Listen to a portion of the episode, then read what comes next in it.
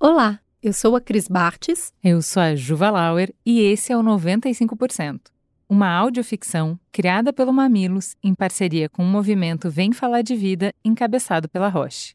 Aqui, a Cris e a Ju, que você já conhece, vão sair de cena para a narradora contar os desafios e dilemas de Estela, uma mulher que teve câncer de mama e que agora, após o tratamento, está em busca da vida que deseja levar. Uma história construída a partir dos relatos de sete mulheres que abriram o coração e a vida para gente. No episódio anterior, conhecemos um pouco da história de Estela, uma gerente de RH de 38 anos, determinada e comunicativa, que passou pela experiência de um câncer de mama e que, por insistência de pessoas queridas, agora frequenta o consultório da psicóloga Mônica. Apesar de Estela, a princípio, se mostrar resistente à terapia, as mudanças que a doença trouxe para sua vida também vieram com muitos questionamentos em relação à família, ao trabalho, aos relacionamentos, amigos, e mesmo com essa pulga atrás da orelha para começar mais um tratamento, Mônica, já na primeira sessão, conseguiu fazer Estela se abrir um pouco. Fiquem agora com o segundo episódio.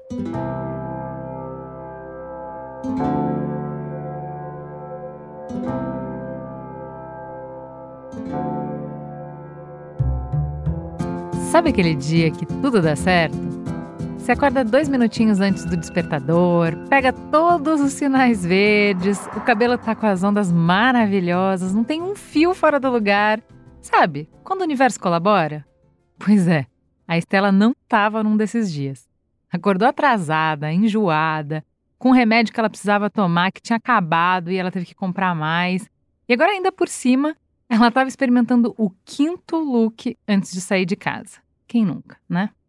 E mesmo nesse corre-corre da vida, a Estela conseguiu parar um segundo na frente do espelho para se olhar. É que de vez em quando ainda batia uma dificuldade de se encontrar naquele corpo que mudou tanto em tão pouco tempo. Mas ela não se deu por vencida, respirou fundo e decidiu sair com uma roupa mais ou menos mesmo. Não é hora para crise, vai. Se for, também deixa a crise lá para a Mônica resolver. Só que para isso, Antes ela precisa chegar no consultório, né? E se tem coisa que a Estela detesta é se atrasar. Então ela saiu correndo e entrou num táxi. Paciência, vai ter que morrer numa grana hoje. Para não ficar o tempo inteiro concentrada no relógio e ficar ainda mais ansiosa, a Estela resolveu entrar no aplicativo de relacionamento e dar aquela bisolhadinha nas fotos. Logo na terceira, ficou em choque. Ah, não. Olha isso! Paco! Ainda meio atordoada, Stella chegou no endereço. Entrou correndo no prédio, mas no elevador ainda teve tempo de encarar o espelho mais uma vez. Aquela última olhada para se encontrar com ela mesma e com as suas questões. Mal Mônica abre a porta do consultório, Stella invade a sala com os bofs para fora. Mônica do céu, desculpa o atraso, menina. Nossa, você não me conhece, vai ficar pensando aí que eu sou dessas que não tá nem aí para compromisso, chega a hora que dá. Não sou assim. Ai, é, aconteceu de tudo na minha vida hoje. Desculpa mesmo. Tá tudo bem? Como é que foi sua semana? Mônica recebe o furacão Estela com calma. Manda ela sentar, oferece uma água, fala que tá tudo bem. Ela não atrasou nem cinco minutos. Qual será o motivo por trás dessa ansiedade toda? Uma boa psicóloga Nunca que deixe um comportamento desses passar despercebido. Nem cinco? Ai, que bom. Achei que tinha sido muito mais. Mas de qualquer forma, foi mal. Eu detesto me atrasar. Sempre fui toda organizadinha com a agenda, sabe? Com horário. Sempre achei que atraso era porque você não respeitava o tempo do outro. Então, menina, ó, cheguei sempre nos horários. Mas aí, câncer entrou na minha vida. E esse controle que eu adorava ter parece que foi por água abaixo, sabe? É, meus cronogramas viraram uma confusão, o tempo parece que é outro. E agora tem que encaixar tudo de novo, né? Antes tinha é, quimioterapia, tinha que ir no hospital, tinha médico. Agora tem remédio, tem outro tipo de terapia que é essa aqui, né? Nós duas estamos fazendo. Mas não posso reclamar. Agora tá muito mais fácil. Essa entrada foi uma chuva de informação para o bloquinho da terapeuta. Mas a Mônica resolveu começar puxando o gancho dos efeitos colaterais dos remédios que a Estela mencionou. Ah, tomar remédio tem sempre um desafio, né? Tem vezes que você já tá um pouco mais sensível, aí parece que dá um enjoo, fica fatigada, mas não tem nada comparado com a época da químio, claro. Se for para comparar, vou falar que agora eu tô bem ótima, sabe? Princesa. A verdade é que ter câncer dá um trabalhão danado. Você vai ter que lidar com um monte de coisa, com esse monte de efeito colateral. E vamos lá. É preciso ter tempo para passar mal, sabe? Esperar passar, se recompor. Mas assim, no nível mais profundo, sendo um tiquinho, sabe? Indo para uma outra camada. Que é mais difícil mesmo, que dá aquela batidona, é mesmo fazer mastectomia e, claro, cabelo.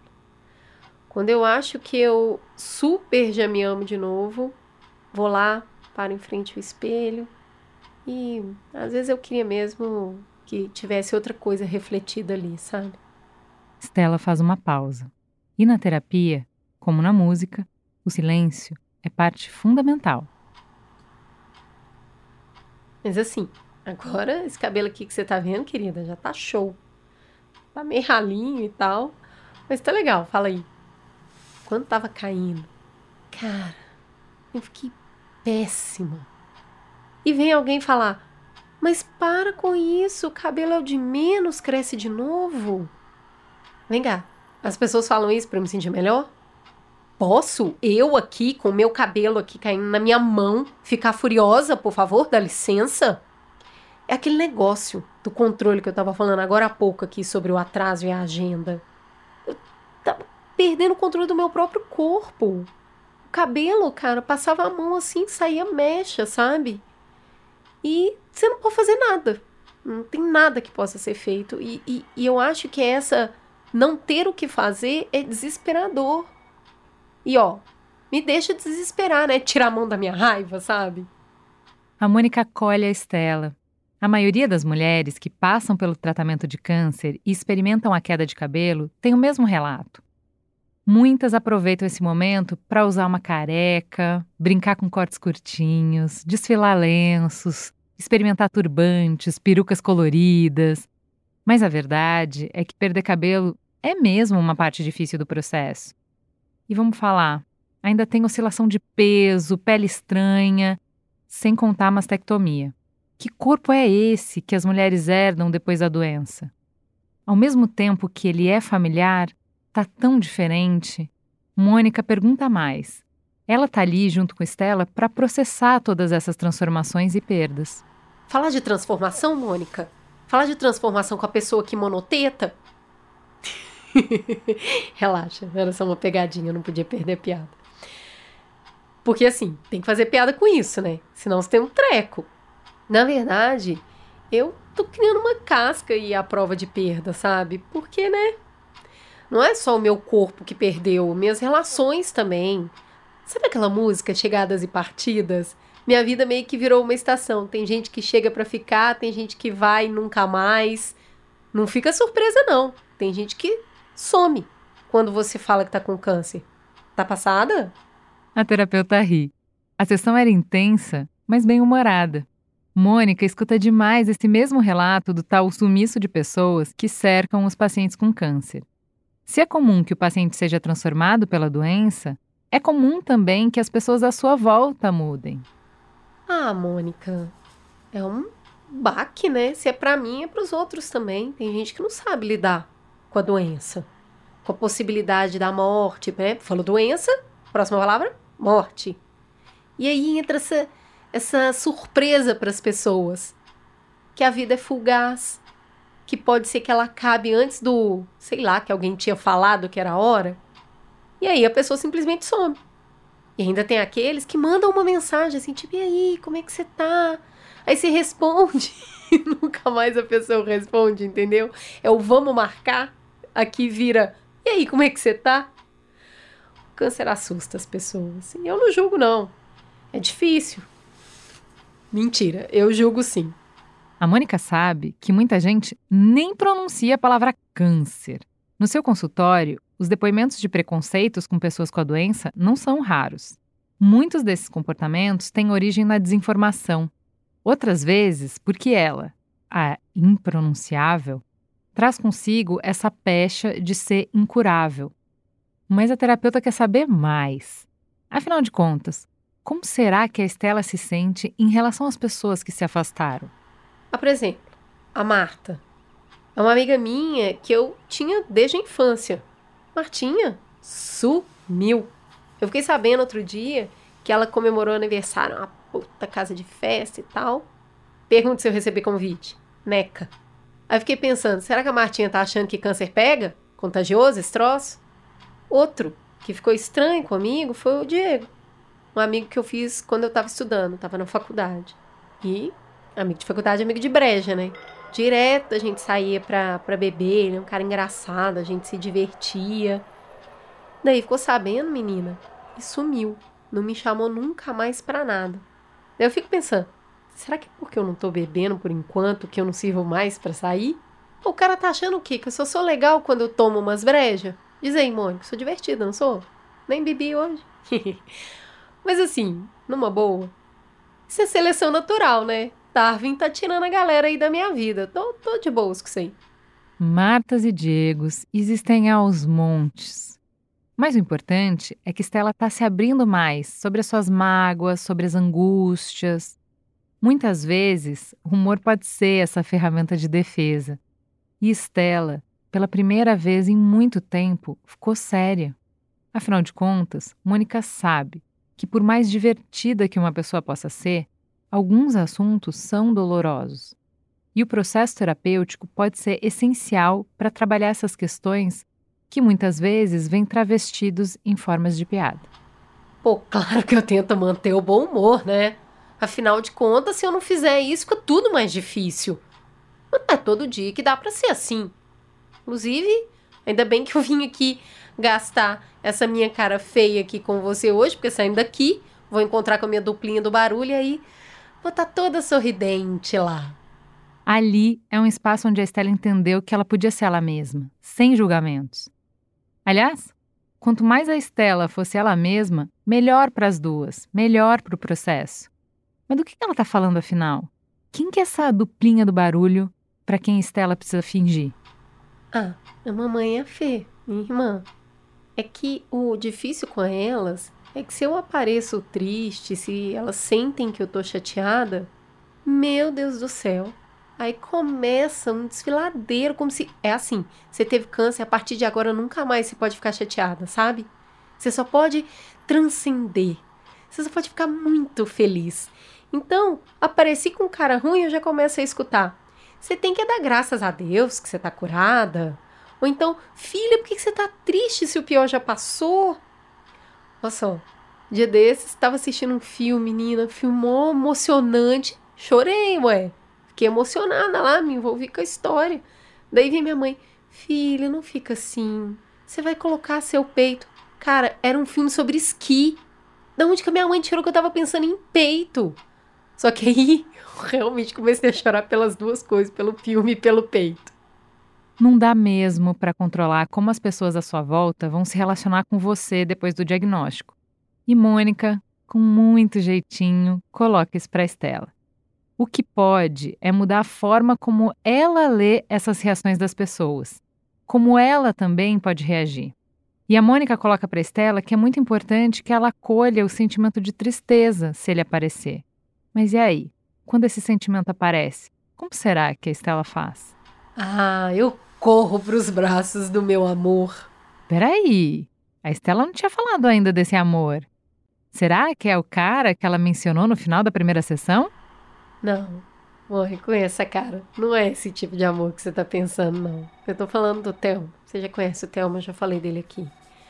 Cara, o Theo, sim, ele é esse irmãozão que eu preciso tanto, sabe? Porque quando eu tô mal, quando eu tô angustiada, quando eu tô triste, eu deito no colo dele e eu choro. Ele me faz um cafuné e aí eu choro mais ainda. Sabe? Quando, aquele que o corpo até balança assim, que você soluça de chorar. Pois é. E isso vai até que ele acaba soltando uma gracinha, a gente acaba rindo no meio do choro, sabe? Ele não me recrimina, ele me acolhe ele ainda chora junto comigo, porque tem dia que nem gracinha tem pra gente rir no meio disso tudo. Esse é o tipo de amizade que eu acredito. É esse tipo de amigo que, que é gostoso demais de ter por perto, sabe? É a pessoa que eu vou chegar lá e vou falar: Meu Deus do céu, não tô aguentando a cara das pessoas que me olham com pena lá no trabalho, depois que eu voltei da licença. E é com ele que eu vou falar dessa insegurança que eu tô de tentar mudar de área na empresa e pra ganhar menos ainda, sabe? Ou sei lá, é a pessoa que vai estar do meu lado para eu poder xingar, para ficar fula na vida, com o cara lá que eu, tava saindo, que eu tô gostando e que sumiu depois que eu contei que eu tive câncer. O Telmo é essa pessoa. A Estela ficou visivelmente emocionada. E a Mônica deu o tempo necessário para ela falar mais a respeito. A terapeuta sabe que esse texto todo dela foi exatamente para chegar nesse ponto falar dessa decepção amorosa. Vamos combinar? Não deve ter sido fácil. Foi o Paco, que eu conheci num aplicativo que tinha um tempo que eu entrava nem lembrava a senha. Tive que recuperar a senha para entrar no aplicativo de encontro. Mas um dia, acordei e falei: meu, meu cabelo fez as pazes comigo, minhas bochechinhas tão rosadas, tava, tava me sentindo Natal. Entrei no aplicativo e resolvi dar uma chance. E aí rolou match.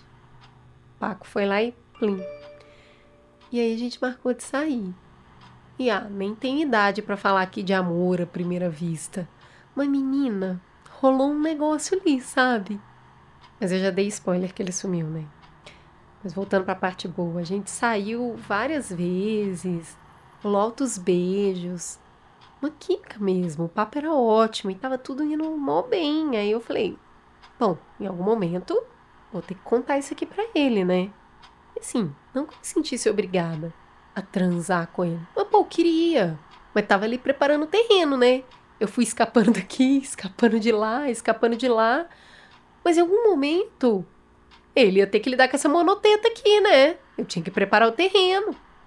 Aí contei. Contei tudo. Falei do câncer, do peito, do, depois do tratamento. Abri meu coração, minha vida. Na hora, ele foi mó sensível, disse que não tinha pressa, que ia ser tudo no meu tempo. Cara, foi muito real, sabe? Eu senti que ele estava ali comigo naquele momento. Mas aí, é isso aqui, deu no que deu. O boy sumiu. Será, Mônica, que daqui para frente é isso? Vai ser sempre assim? Mônica já escutou todo tipo de história nesse consultório. Gente que separa, gente que decide ficar sozinha para se curtir. Também de outras mulheres que acharam grandes amores, companheiros para trilhar junto a vida. Mas aparentemente não foi dessa vez. Só que a Estela ainda tem muito tempo pela frente. Não vai ser por causa de um cara que ela vai abandonar a vida amorosa, né? Não quer dizer que eu vou abandonar a minha vida amorosa, né? Mas aí fui lá toda bonitona entrar no aplicativo outra vez para ver se dessa vez dava mais sorte ali na, no match. E quem que tava lá? Com quem eu dei de cara? Paco. Ah, não.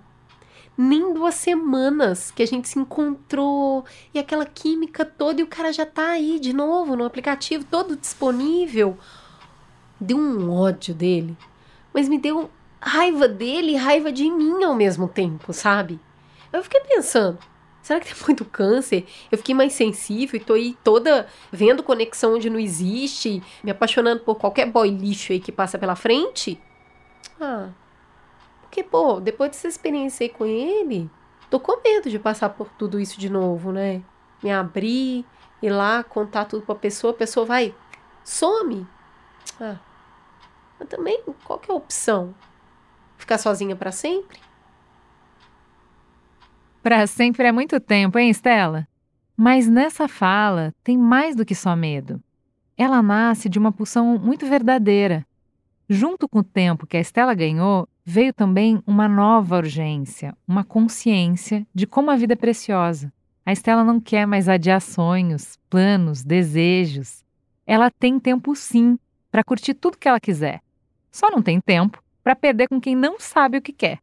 Falando em tempo, a sessão acabou. E a Estela está voltando para casa com muito para pensar. Enquanto ela faz isso, a gente espera os próximos capítulos dessa nossa história. Ô, Mônica, a sessão foi ruim, mas foi boa, viu? Porque soltei umas cobras, uns lagartos aqui, e pelo menos vou chegar no almoço com mamãe e Fernanda toda sorridente. Valeu!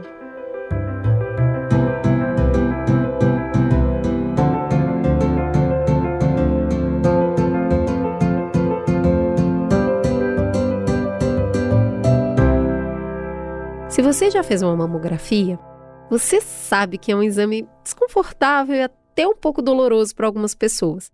Só que ele é essencial para o diagnóstico precoce do câncer de mama.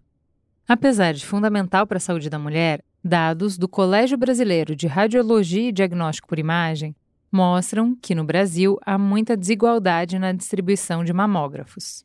No total, são 2.102 mamógrafos disponíveis para atender todas as mulheres na rede do SUS. Só que 40% deles estão na região Sudeste.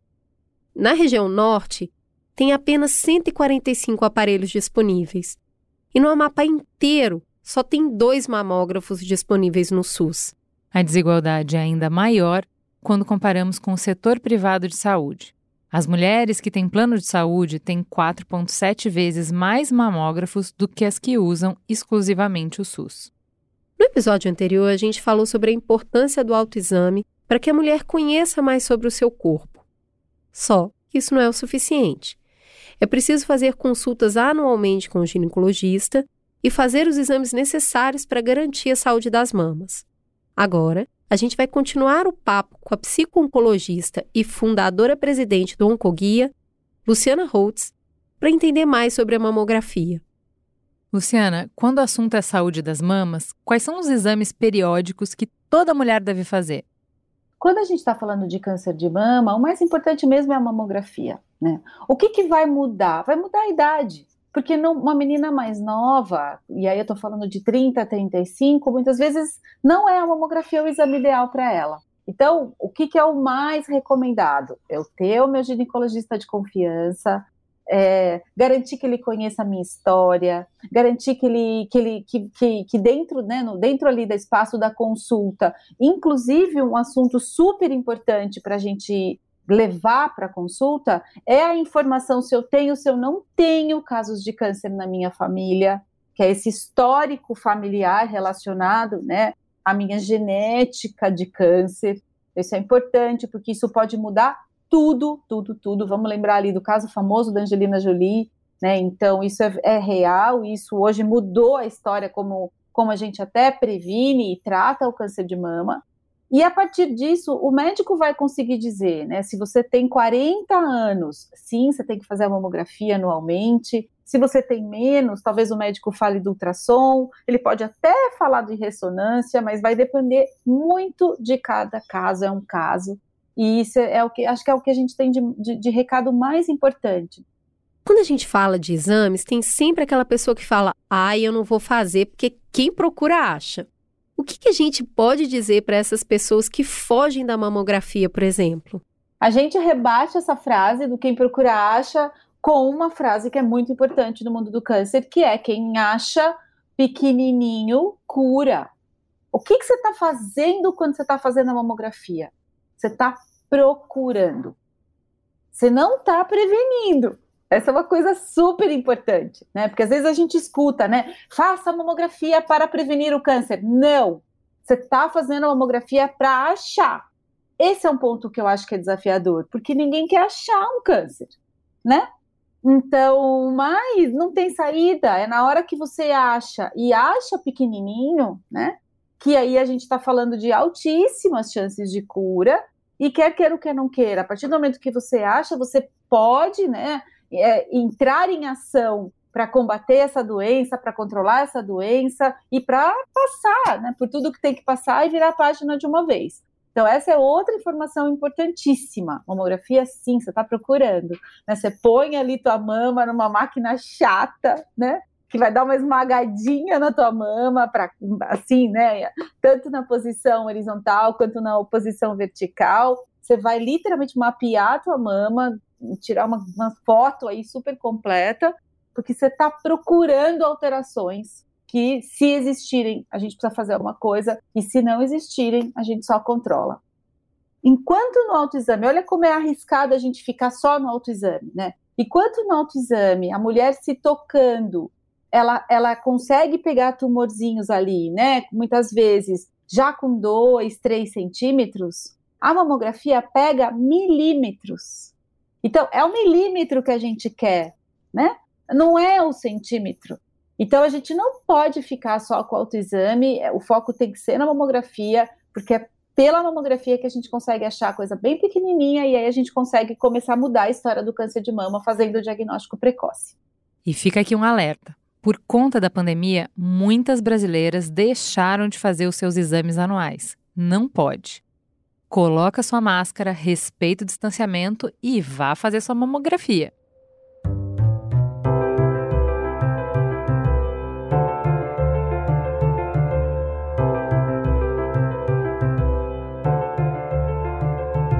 Diagnóstico não é sinônimo de fim. Na verdade, é o ponto de partida de um novo capítulo, delicado, desafiador e complexo, que demanda cuidado, atenção, escuta, disposição e energia. Já está mais do que na hora da gente mudar a nossa visão sobre doenças como câncer de mama. Nos últimos anos, a medicina, a indústria farmacêutica e todos os agentes envolvidos em saúde inovaram e avançaram muito. Agora, a gente também precisa avançar. Ao contar a história de diagnóstico e de convivência com o câncer de mama, esse podcast está te fazendo um convite. Vem falar de câncer sim. Exames, procedimentos, tratamentos, informações. Mas principalmente vem falar de vida. Vem falar de vida é um movimento em prol do conhecimento, do acolhimento, do diálogo e do apoio entre as mulheres. Autoconhecimento e informação são palavras-chave para superar o medo, especialmente porque o câncer de mama é tratável. E quanto antes for diagnosticado, maiores são as chances de cura. É possível buscar o tratamento mais adequado para cada momento da paciente inclusive diferentes terapias para cada perfil de doença. A Roche idealizou esse movimento por entender que a luta não é só para salvar vidas. É pela busca da dignidade, da transparência e da quebra de estigmas e sentenças. E a soma de forças com outras instituições, empresas e agentes da sociedade pode fazer total diferença nessa trajetória. Por isso, vamos juntas, todas nós, falar de vida de conhecimento e de acolhimento. Acesse vemfalardevida.com.br, conheça e participe desse movimento.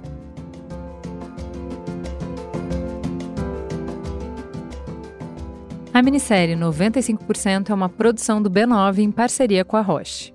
A apresentação é de Chris Bartz e Juva Lauer. Para ouvir todos os episódios, assine o nosso feed ou acesse mamilos.b9.com.br. Quem coordenou essa produção foi Beatriz Souza. O roteiro da história foi escrito por Tata Lopes e Joana Pena. Apoio à pauta e pesquisa foram de Iago Vinícius. A edição foi de Gabriel Pimenta e as trilhas sonoras de Andy Lopes. A capa é de Bárbara Seward. A publicação ficou por conta de AG Barros. O B9 tem direção executiva de Cris Bartz, Juva Lauer e Carlos Merigo. A coordenação digital é de Pedro Estraza, Matheus Guimarães e Jade Teixeira. Atendimento e negócios é feito por Raquel Casmala, Camila Maza, Grace Lidiane, Luzi Santana e Thelma Zenaro.